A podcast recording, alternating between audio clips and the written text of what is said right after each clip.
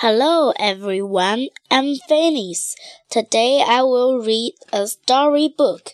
Two little ducks get lost.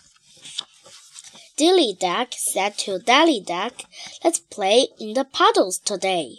The two little ducks ran down the hill. A little frog jumped out a puddle. Hello, said the little green frog. I am looking for a friend.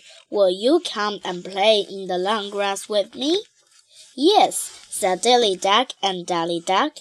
We will come with you. They ran into the long grass with the little green frog.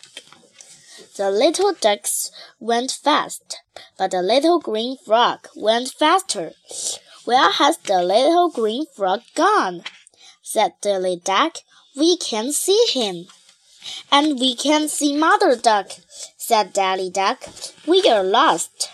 Crack, crack, crack, said Dilly Duck and Dally Duck. Mother Duck cracked. Little ducks, little ducks, where are you? We are lost in the long grass, they said. We can't see you. Stay where you are, cracked Mother Duck. I will come and get you. Crack, crack, crack, said the two little ducks. We will not go away again, said Dilly Duck and Dolly Duck.